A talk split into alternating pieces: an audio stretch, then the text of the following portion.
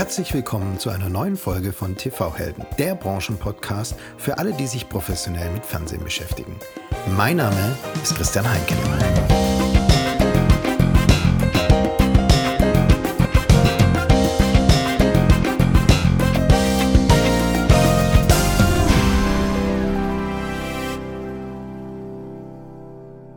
Und jetzt freue ich mich auf einen ganz besonderen Gast. Denn heute spreche ich mit dem CMO, Chief Marketing Officer des Unternehmens, bei dem nur nette Menschen arbeiten, dem führenden Anbieter von Media Analytics Software Nice People at Work. Vielen Dank für die Einladung, Christian. Till, schön, dass du dabei bist. Ähm, deine berufliche Laufbahn, gerade also in der Medienbranche, reicht ja lange zurück. Deine Karriere hat angefangen bei Interactive Media und dann bist du auch ziemlich schnell nach Darmstadt und Bonn gewechselt, und, um das Fernsehen zu revolutionieren. Und du hast als äh, Head of TV, Entertainment Customer Development und Deputy Project Lead T-Home Entertain ja, das heutige Magenta TV äh, mit aufgebaut. Wenn du jetzt mal zurückgehst, ähm, in deinen knapp sieben Jahren bei der Telekom und dem Aufbau der IPTV-Lösung T-Home, ähm, heutige Magenta TV, was waren so die interessantesten Lessons learned in puncto Fernsehen, die du bei der Telekom mitnehmen konntest? Boah, das ist eine, eine, gute Frage. Ist ja schon eine, eine Weile her. Ich habe ja schon äh, 2013 aufgehört, bin dann zu Sky gewechselt. Insofern muss ich da ein bisschen gramen. Ähm, eine Sache, die wirklich äh, sehr prägend war, war, glaube ich, dass äh, ja, es war sehr spannend zu, zu erkennen, wie wenig eigentlich der Deutsche beim Thema Fernseher innovat ja, innovationsfreudig ist. Ja? Also wie, wie, wie wenig damals äh, Innovationen auch erwünscht waren. Das heißt, äh, salopp gesagt, das TV kam eigentlich immer aus der Buchse, äh, hat immer funktioniert. Und ähm, woher es kam und ähm, da musste man sich nicht drum kümmern und warum soll man das jetzt ändern? Ja, so ein bisschen so never change a, a, a running system und schon gar nicht bei dem deinem liebsten Kind, äh, dem TV. Insofern war es damals unglaublich schwer, so die Value Proposition zu ermitteln, also den wirklich den Grund ähm, herauszuarbeiten und auch zu kommunizieren, warum der Kunde jetzt seinen Kabel-TV-Anschluss zum Beispiel kündigen soll und dafür ähm, eventuell sogar noch mehr zahlen soll, um ein innovatives, aber noch gänzlich unbekanntes Produkt zu kaufen. Okay, man kann das TV anhalten, zurückspulen, zeitversetzt schauen. Das war ja alles damals noch neu. Äh, Netflix hat damals noch DVDs verschickt. Insofern gab es das alles noch nicht. Und das war, das war schon sehr, sehr schwierig, dem Kunden das so ähm, mitzuteilen und verständlich zu machen, ähm, was da jetzt für, für ihn drin ist. Ja. Und ähm, ja, insofern, also TV musste funktionieren und dann war alles gut, durfte nicht schief gehen. Bildqualität, Latenz. Äh, und das war ja auch alles beim, beim Thema IPTV gar nicht so leicht mit der Bildqualität und der Latenz, was, was einem da am Anfang noch nicht ganz so bewusst war. Absolut. Ich kann mich auch noch daran erinnern, an die, die Anfangszeit, wo ähm, die Telekom erstmal erklären musste, was ist denn VOD? Das war der Werbespot, glaube ich, in Beckenbauer, der dann in einer großen Video, äh, Videothek saß und ähm, oder beziehungsweise auch, glaube ich, die Spieler den Schweinsteiger einhalten konnte, ne, um zu erklären, was Timeshift ist. Genau. Alles neue Begriffe, dass der, der Deutsche damals nicht kannte und heute aber dank dieser Educational Advertising ähm, die viel Geld wahrscheinlich verschlungen hat, ähm, der Telekom ähm, heute kennt. Ähm, ich glaube, am Deutschen selber hat sich jetzt noch nicht viel geändert. Ich, Im internationalen Vergleich ist der Deutsche immer noch so sehr reluctant oder Schuster bleibt bei deinen Leisten, wenn man so sagt. Ähm, ja, gut, ich meine, das ist ja bei, bei, bei Innovation immer so eine Sache. Ne? Am Anfang werden die ja immer überschätzt, sozusagen, zumindest, zumindest äh, derjenige, der sie in den Markt bringt. Äh, langfristig unterschätzt man dann eher die, die Veränderung, aber Insofern, wir haben damals ja auch unglaublich viel vorhergesagt, was alles gar nicht gekommen ist. Ja, interaktives Fernsehen, da erinnere ich mich noch dran, dass wir gesagt haben, du wirst dein, dein, den Film selber bestimmen können, wie der endet, unterschiedliche Optionen haben, so Mitmach-TV sozusagen, Social TV, auch ein großes, schönes Buzzword, ja, mit dem man irgendwo auf der Welt verknüpft ist mit Leuten, mit denen man gemeinsam TV schauen kann. Und dann natürlich auch das Ende des, äh, des linearen TVs, haben wir ja alle vorher gesagt. Insofern war da ja natürlich auch viel dabei, was, was so dann gar nicht eingetreten ist. Ja. ja. Aber ähm, bei manchen Dingen, gerade das Thema zeitversetzte äh, TV, das, äh, da, da, haben wir aufs richtige Pferd gesetzt damals. Aber wie du gesagt hast, das hat auch äh, viel Geld gekostet, da den, den deutschen TV-Zuschauer davon zu überzeugen und ihm das zu erklären, also wirklich äh, ja, Education zu betreiben. Ähm, ne, wir sind jetzt lange schon beide in der, in der Branche und ich habe auch am Anfang, als ich in die Branche reingekommen bin, immer gehört, äh, Fernsehen ist tot. Ja. Und gerade eben sprechen wir eigentlich davon, dass es ganz im Gegenteil nicht tot ist, sondern sondern dass es eigentlich immer noch so weiterlebt wie, wie bisher auch. Spannend ist jetzt natürlich, wie du gesagt hast, man hat Innovationen, äh, die Techniker treiben irgendwas äh, voran. Der Produktmanager muss sich überzeugen lassen ähm, und auch dann den richtigen Content einkaufen. Jetzt bist du ähm, bei der weltweit führenden Video Analytic Anbieter, Softwareanbieter, ähm, Nice People at Work. Was verbirgt sich dahinter und wie könnt ihr eigentlich sowas, also dem Produktmanager oder dem Entscheider helfen? Ja, also, also ähm, Endpoint ist im Grunde wie, wie, eine Software ne, und auch eine ganze Suite an Produkten, ähm, die relativ leicht durch ein Plugin, das sind wirklich nur ein paar Zeilen Code, ähm, die in den Player integriert werden und dann im Grunde unterschiedliche Events aus dem Videoplayer ausliest, trackt, äh, wie auch immer man das nennen will und dadurch alle möglichen Arten von Video Analytics anbieten kann. Also auf der einen Seite die wahrgenommene Qualität für Kunde, also welche Fehler oder Qualitätsprobleme treten bei ihm auf. Ähm, ähm, das ist ein, Thema, was wir tracken, aber auch äh, das ganze Thema Kundenanalyse, was du auch gerade angesprochen hast. Ja? Also wie viele Kunden gibt es, wie viele Plays werden konsumiert, wie häufig kommt der Kunde wieder, dann die ganzen, die ganzen Möglichkeiten von Content-Analyse, also was schaut er gerade, auf welchem Device schaut er ist, und äh, wie findet er auch den für ihn relevanten Content? Ja? Also das Thema auch, auch Recommendation, also im Grunde eine Analyse der, der User Journey innerhalb der Video-App und auch im Videoplayer selber. Ja? Insofern haben wir einen sehr, sehr, sehr holistischen Ansatz von unterschiedlichen Analytics-Produkten, die wir anbieten und bieten da eigentlich für jede Abteilung, zumindest produktnahe Abteilung eines, eines Streaming-Anbieters ein Analytics-Tool an. Und ich glaube, das ist an der Stelle auch ein ganz wichtiger Punkt, dass wir eben ähm, ja, einen 360-Grad-Ansatz bieten für viele Abteilungen und somit auch so Silo-Denken vermeiden bei unseren Kunden. Ja, also das Thema, ähm, dass jede Abteilung eine Eigenanalyse-Tool hat und dann äh, es zu Dateninkonsistenzen zum Beispiel kommt. Ja, weil der eine sagt, ja, bei mir werden Blaze so gemessen, bei mir werden aber Blaze so gemessen und dann ist natürlich die Frage, ähm, äh, welche, welche, welche, wer, hat jetzt recht, ja. Und äh, insofern bieten wir ähm, große Vielfalt an und deswegen Video Intelligence Company, weil wir eigentlich in jeder Hinsicht ähm, dem Kunden helfen, intelligentere Entscheidungen zu treffen. Und übrigens haben wir seit gestern auch äh, noch eine, eine, unsere, einen Teil unserer Website auf Deutsch. Insofern kann man das jetzt auch in, in Deutsch nachlesen bei uns. Sehr gut. Ähm, dann lass uns das doch mal versuchen aufzudröseln und vielleicht von Abteilung zu Abteilung oder von Use Case zu Use Case und Kunden ähm, durchzugehen. Ähm, Vorschlag, mit was wir anfangen wollen? Sollen wir mit dem UX oder? Ja, also das ist sicher so die, die, die, die Gang, der, der offensichtlichste Anwendungsfall, was auch ursprünglich unser, also Historie oder unser, unser chronologisch unser erstes Produkt war. Ja.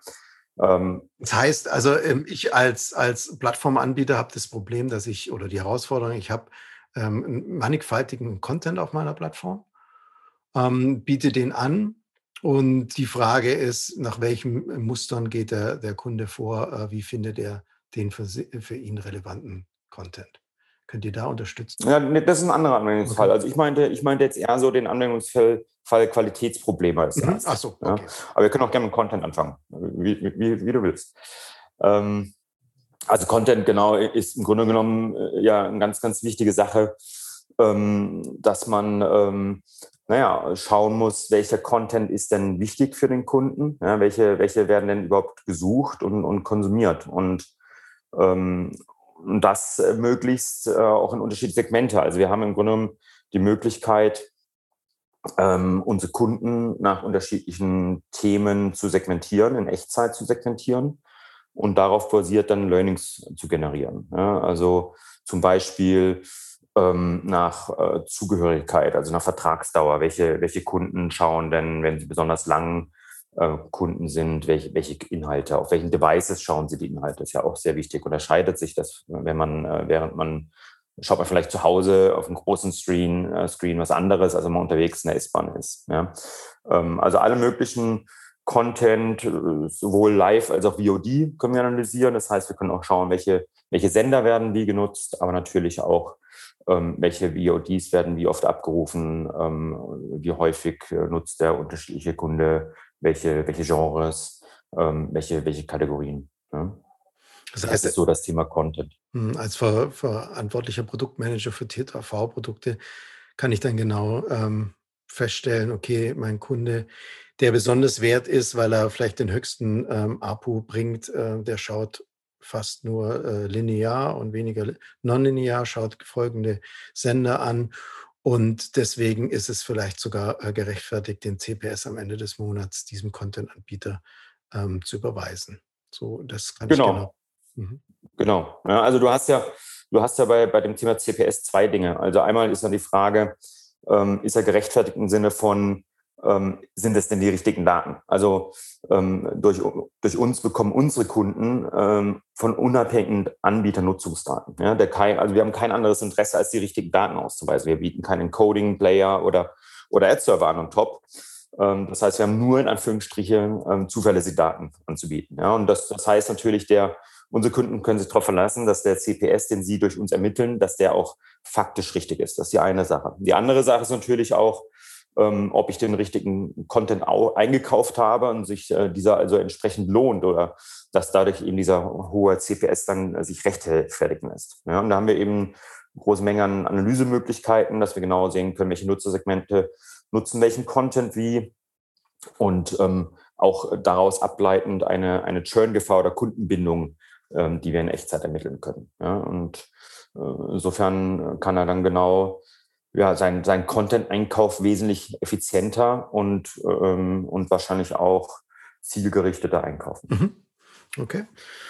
Und dann hast du ähm, angesprochen Quality of Service. Ne? Das ist all das Thema, ähm, kommen meine Streams ähm, richtig an? Ähm, ist der Kunde zufrieden, weil die Technik oder die, ja, die hinterstehende Technik funktioniert?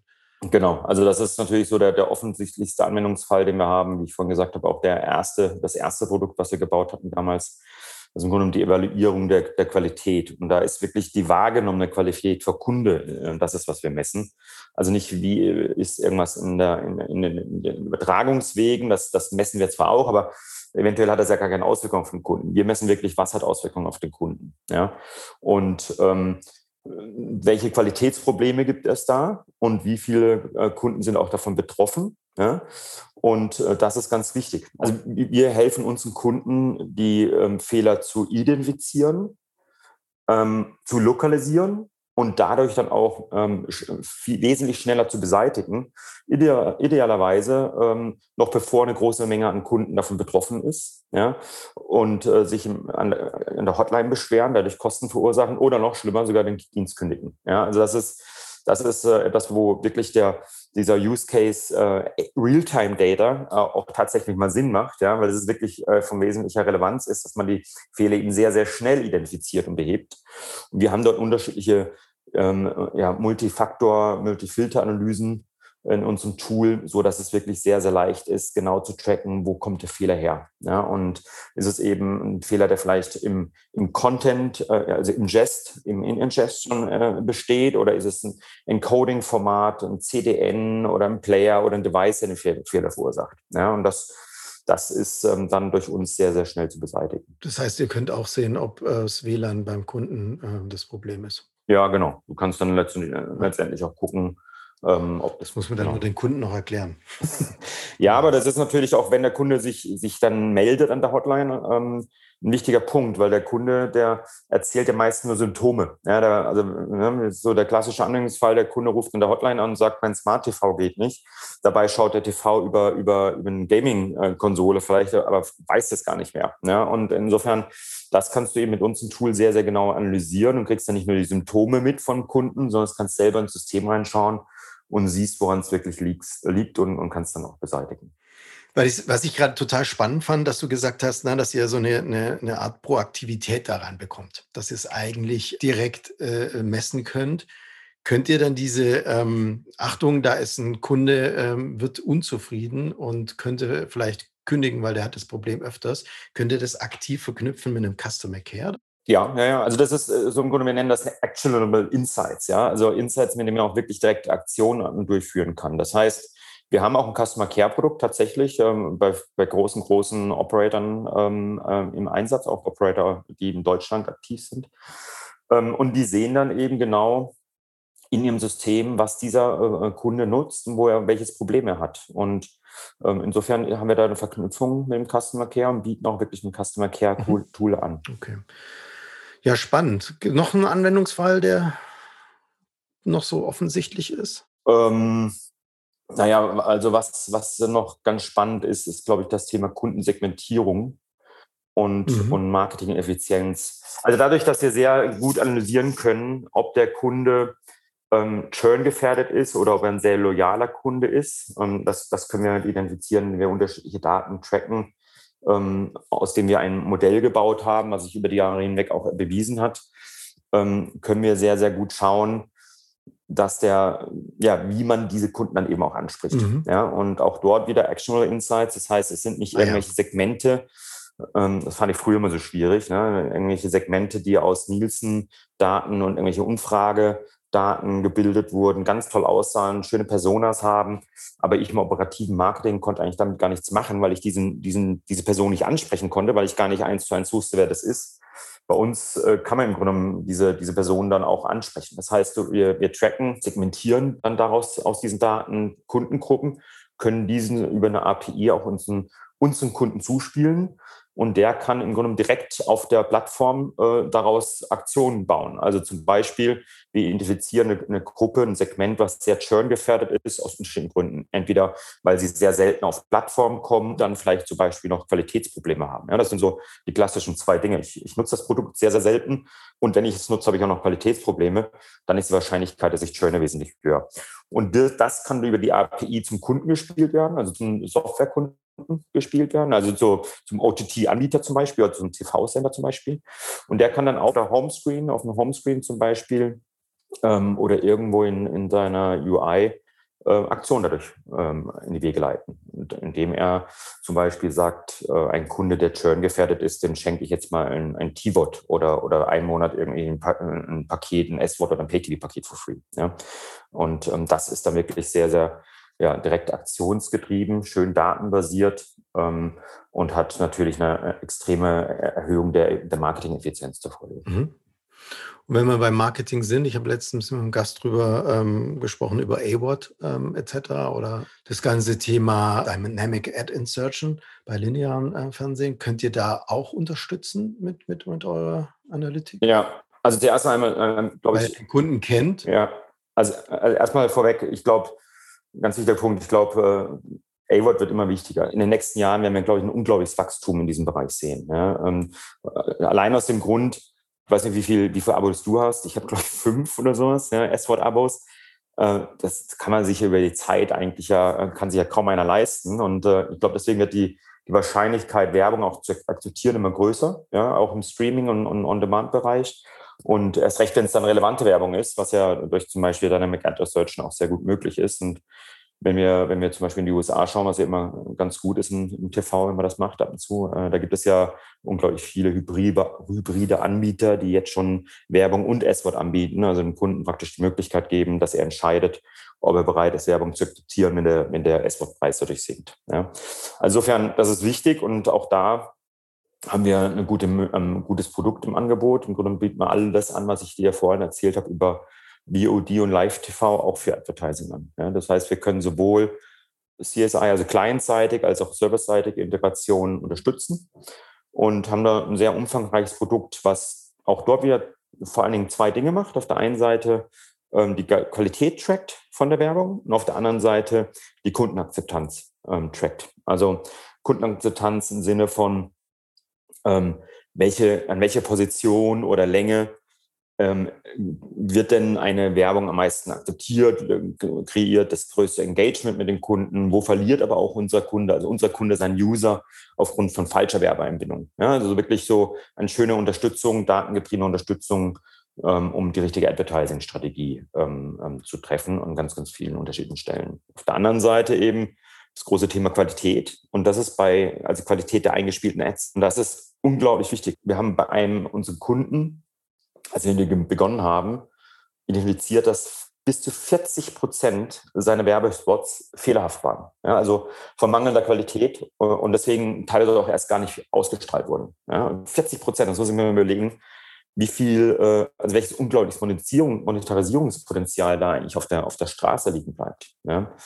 Ähm, weil eventuell, äh, naja, der, der Ad-Server das gar nicht gelesen hat, weil die Ausstrahlung nicht erfolgt ist. Ja? Oder ähm, noch schlimmer, ähm, es wurde gezählt ja, und der Werbekunde zahlt, obwohl es eigentlich fehlerhaft oder nicht richtig ausgestrahlt wurde. Also insofern ähm, ist dort wirklich ähm, ganz, ganz, ganz, ganz wichtig, äh, ein Riesenthema, mit dem eigentlich äh, ja, ein riesen, riesen Handlungs, Handlungsbedarf bei, bei den meisten TV-Sendern steckt, dass sie wirklich schauen, dass die Werbung fehlerfrei von, also bezüglich der Qualität fehlerfrei ausgestrahlt wird um so einmal die Monetarisierung der Ads wirklich voll zu nutzen und zum anderen aber auch natürlich Kunden nicht verärgert. Ja, es gibt ja nichts Schlimmeres, wenn man als Kunde ähm, sagt, okay, jetzt akzeptiere ich halt diesen ein oder zwei Spots Pre-Roll und die sind dann auch noch fehlerhaft und führen da vielleicht dazu, dass, äh, dass der eigentliche Content gar nicht äh, gestartet wird. Ja. Spannend, super spannend.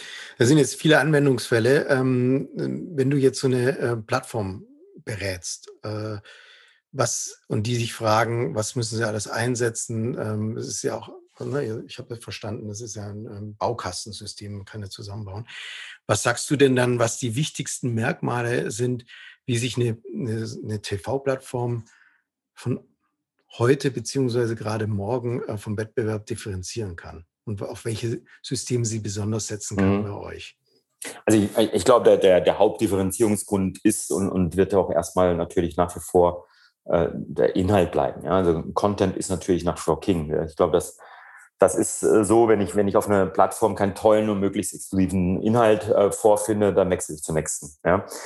Ähm, was aber sicher auch jetzt schon ein Fakt ist, ist eben, dass neben diesem King äh, es auch äh, eine Queen gibt, die, die immer wichtiger ist, ja? wie im echten Leben sozusagen. Ähm, und das ist, das ist die Quality of Experience. Ja? Also kurz gesagt, Benutzungserfahrung, die ein Kunde ähm, mit der Benutzerführung aber auch mit der, mit der Bildqualität, also mit der Produktqualität macht. Ja, und, und das, das über alle Endgeräte weg. Ich glaube, das ist ganz wichtig. Also Ubiquität ist ja jetzt kein, kein neuer Trend. Das habe ich damals schon bei, bei der Telekom auf, auf Strategiecharts gemalt. Aber ich glaube, was, was neu ist oder was, es ist sicher jetzt einfach eine Selbstverständlichkeit. Es ist wirklich komplett angekommen. Und das impliziert so ein bisschen, dass der Kunde eigentlich fast die gleiche Nutzungserwartung hat an, an den Dienst, an den Videodienst, ähm, unabhängig davon, wo er gerade diesen Stream konsumiert. Also ob er jetzt in der S-Bahn auf dem Handy schaut oder zu Hause im Wohnzimmer auf einem großen TV-Bildschirm, wird für ihn fast irrelevant. Er erwartet eine tolle, tolle Bildqualität. Ja? Und ähm, das ist, glaube ich, in dieser Dimension neu. Und ich glaube, das ist ein, eine Differenzierungsmöglichkeit nicht nach zum Positiven, sondern eher zum Negativen hin. Ich glaube, wenn man das nicht anbietet, ähm, dann wird es schwierig. Ja. Ansonsten ist, ist, sicher noch das Thema Recommendation, also äh, wie finde ich dann auch diesen Inhalt, ist natürlich noch eine sehr, sehr wichtige Sache. Ja. Also insofern Content, Content-Auffindbarkeit und User Experience, Qualitative Experience, das sind so die Entscheidungskriterien, ähm, die, glaube ich, wichtig sind und insofern spielen wir da ähm, mit unserem Produkt eine sehr, sehr wichtige Rolle. Ja, genau. Also ähm, Bildqualität als Must-Have hast du noch ähm, angesprochen. Dann und dann wahrscheinlich jetzt ergänzend noch, äh, was wir vorher hatten, Flexibilität in Geschäftsmodellen dass vielleicht jemand eher ein Subscription-Modell haben möchte und der andere möchte lieber AWOT. Da kommt ganz schön viel zu auf eine äh, Plattform. Jetzt sagt ihr, ihr seid äh, führend, äh, glaube sogar weltweit. Welche Plattformen ähm, setzen euch denn ein? Sag mir mal ein paar Beispiele. Also prinzipiell so die klassischen Kundengruppen, die wir haben, sind TV-Sender natürlich, ja. Ähm, Telco-Operator, und dann auch so die bunte Mischung aus der OVP oder OTT-Welt. Äh, ja, also ein paar Beispiele, zum Beispiel ähm, äh, Fox, äh, Tubi, Hulu, äh, Pluto, das sind ja so die ein paar große aus den USA, die man ganz gut kennt. Ähm, TF1, ähm, um mal einen TV-Sender zu nennen, Rakuten TV. Dann natürlich die Operator, Telefonica, Vodafone, mein Freund schon genannter ehemaliger Arbeitgeber ähm, natürlich auch. Und ganz spannend auch so die, die Special Interest OTT-Anbieter. Ja, also wir haben äh, Gaia, ich weiß nicht, ob du das kennst, Gaia ist eine Yoga-Videoplattform, äh, äh, Peloton, ja, kennt man aus der Werbung ja auch. Ähm, und jetzt auch neuerdings von Football, auch ein spannender Kunde, den wir haben. Also insofern ähm, zeigt es auch gerade so ein bisschen diese Vielfaltigkeit, diese große Vielfalt und auch die unterschiedlichen Anbieter zeigt so ein bisschen auch die, die, äh, die, die, ja, die, die Customizer, also wie, wie, ähm, wie individualisierbar unser Produkt ist, ja, wie individualisierbar unser Produkt ist und wie vielfältig unser Produkt ist, ähm, dass wir so eine große, breite, unterschiedliche Masse anbieten, äh, abdecken können. Ja. Wir sind tatsächlich weltweit aktiv. Also es, es gibt wirklich kein einziges Land, in dem wir keinen in, äh, Kunden haben, also nicht, wo wir, in, wo wir keinen Kunden haben, sondern wo ähm, wir keine Daten tracken, weil irgendein Kunde von uns dort ein Angebot hat. Ähm, das ist äh, eigentlich ein, eine sehr schöne Sache. Mega spannend. Und das alles aus Barcelona ähm, äh, heraus, äh, Spanien? Also unser Head Office ist in Barcelona. Ähm, wir haben noch ein Büro in Hongkong und, und, und, und New York und dann halt viele Vertriebsbüros weltweit. Aber ähm, das Produkt selber, die Produktentwicklung, die Programmierung und alles, das machen wir in Barcelona. Also von den knapp ja, 110 Mitarbeitern sitzen äh, roundabout 70 in Barcelona. Und du bist Ansprechpartner für Deutschland, für die deutschsprachige Region, also Deutschland, Österreich und Schweiz. Genau, also neben meiner Rolle als CMO ähm, für, für das ganze Unternehmen bin ich noch äh, für den Vertrieb Ansprechpartner für, für die Dachregion. Spannend. Till, lass uns ähm, zum Schluss noch äh, philosophieren über die Zukunft des Fernsehens. Ja, wir haben jetzt viel drüber gesprochen und es auch mal reingenommen, aber vielleicht kannst du nochmal für die Zuhörerinnen und Zuhörer so ein bisschen nochmal einen Ausblick geben, wo du glaubst, wo in den nächsten fünf Jahren die Reise hingeht ähm, und ja, was die Rolle von NPOR dann sein wird, diese, dieses Fernsehen deiner Vision näher zu bringen. Jetzt ist fünf Jahre so eine lange Zeit. Ähm ich bin ja, wie gesagt, auch vorsichtig geworden nach, nach dem Ganzen, was wir bei der Telekom prognostiziert haben, äh, was, was so der Blick in die Zukunft geht. Ich glaube, erstmal, um, um mit was Einfachen anzufangen, ich glaube, sicher ist, dass es immer bessere Auflösungen geben wird. Ähm, die Bildqualität wird immer durch neue Methoden im, im, im Bereich Encoding, aber auch im, im Endgerätebereich sicher äh, wesentlich verbessert werden. Das ist jetzt, äh, da braucht man nicht unbedingt visionär zu sein, um das zu sehen. Zweiter Punkt ist sicher auch nicht so visionär, aber 5G äh, wird natürlich einen großen ein, ein, äh, ja, Auswirkungen haben, Verbreitung von 5G. Ähm, insofern, dass das Thema äh, Streaming everywhere, TV everywhere sicher noch, äh, noch mehr zur Normalität werden wird. Ja.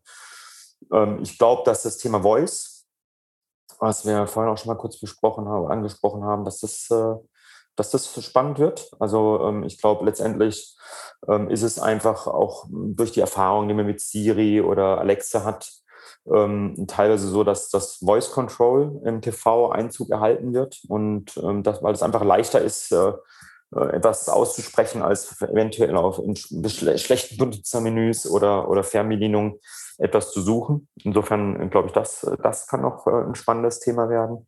Ähm, aus aus Empo-Sicht heraus ähm, bin ich eben, wie gesagt, davon überzeugt, dass das Geschäft wesentlich datengetriebener sein wird. Ähm, du weißt ja auch, dass ich mal einen kurzen Abstecher oder einen Abstecher in die E-Commerce-Branche gemacht habe. Und wenn man da gesehen hat, da gab es eigentlich keine Entscheidung, die nicht irgendwie datenbasiert äh, getroffen wurde. Man hat alles getrackt. Ich glaube, das wird, das wird im TV immer mehr normal. Ähm, Operator machen das sowieso schon. Aber ich glaube, auch für die TV-Sender äh, wird das äh, immer wichtiger werden. Ähm, denn eins ist klar, wir haben, wir haben einen unglaublich starken Wettbewerb im OTD-Bereich. Ähm, es gibt unglaublich viele Anbieter. Die Endkundenpreise sind mehr oder weniger äh, ähm, nicht erhöhbar, ja, sind schwieriger, wenn man die erhöhen will. Da muss man schon Netflix oder Disney heißen vielleicht, um das, um das machen zu können. Insofern muss man ja auch irgendwie diese großen Kosten, ähm, die man da verursacht, auch möglichst effizient gestalten. Und ich glaube, dafür ist eben das datengetriebene Geschäft unglaublich wichtig, um den Einkauf, Content-Einkauf, haben wir vorhin schon angesprochen, zu effizienter zu zu gestalten, um die ganze Delivery-Kette ähm, möglichst fehlerfrei zu gestalten. Aber das ist auch noch ganz spannend. Ja? Also ähm, vielleicht ganz kurz noch. Ähm, letztendlich muss man ja auch ganz klar sagen, die TV-Anbieter mit diesem Paradigma-Shift ähm, direct to the consumer etwas anzubieten als, als, als OTT. Ähm, egal ob das jetzt ähm, ein, ein Disney ist oder ein, ein RTL Now, haben die natürlich eine ganz andere Verantwortung auf den Kunden gegenüber. Ne? Früher hat so die, die Verantwortung aufgehört, wo ich den Content hergestellt habe und eingespeist habe. Und jetzt ist es im Grunde, wenn ich zu Hause sitze für einen Anbieter Geld zahle, dann erwarte ich auch von ihm, dass er dafür sorgt, dass das Produkt fehlerfrei ist. Und insofern glaube ich, dass dieses ganze Datengeschäfteprodukt immer wichtiger werden wird. Aber ansonsten bin ich, wie gesagt, vorsichtig mit, mit großen Vorhersagen. Ähm, ich, eine, ein Punkt, was vielleicht ein bisschen visionärer ist, wo ich, wo ich gespannt drauf bin, ist das Thema, ähm, inwiefern Streaming und Commerce verschmelzen wird. Also das Thema TV-Commerce, was auch schon uralt ist. Ich glaube, ich habe meine Diplomarbeit darüber geschrieben, 1996 oder so. Aber, aber das ist zum Beispiel auch ein Thema, wo, wo ich äh, mir vorstellen kann, dass da vielleicht zukünftig in fünf Jahren ein bisschen was passiert. Stimmt. Und vielleicht kommt das doch alles schneller, ähm, als wir denken. Oder vielleicht bleibt das auch bewegt sich es weiter so, wie wir bisher ähm, ähm, es erfahren haben. Wir werden es sehen. Fünf Jahre ist eine lange Zeit. Ähm, ähm, das war jetzt super spannend. Das heißt, wir haben viel über die Megatrends Individualisierung gesprochen, dass One Fits All ähm, nicht, mehr, nicht mehr gilt. Äh, die Kunden äh, wissen ganz genau, was sie haben wollen. Ähm, die Kunden führen zum Pull. Deswegen sind Daten das Wichtigste. Die Daten könnt ihr liefern. Ähm, die Daten sind die Währung der Zukunft. Super spannend. Vielen herzlichen Dank, Till. Letzte Frage für dich. Welchen Gesprächspartner wünschst du dir denn in diesem Podcast als nächstes? Da fällt mir ähm, mein guter alter Freund Patrick Fischer ein. Patrick ist Chief Business Officer von Football mhm. und ähm, erstens ist er immer ein sehr spannender Gesprächspartner, der auch gut äh, reden kann und zweitens baut er gerade mit OneFootball ähm, gemeinsam mit Lukas von Granach etwas sehr Spannendes auf, glaube ich, weil es äh, etwas sehr Großes werden kann, insbesondere auch jetzt nach der Übernahme von Dugout. Glaube ich, dass OneFootball da im Bereich Sportstreaming gerade ähm, was sehr, sehr Großes aufbaut. Und insofern ist es, glaube ich, wäre das ein spannender Gesprächspartner für dich. Definitiv, super spannendes Projekt. Ich freue mich total drauf. Gleiches, ähm, ja, viel Erfolg dir weiterhin ähm, im Vertrieb. Wir haben ja gelernt, viel, viele Plattformen gibt es nicht mehr, aber ähm, also super spannendes äh, Produkt. Viel Erfolg, vielen Dank für das Gespräch und äh, bis hoffentlich bis bald. Danke, Till. Ich danke dir, Christian. Mir sehr viel Spaß gemacht und ja, und hoffentlich auch sehr, sehr bald.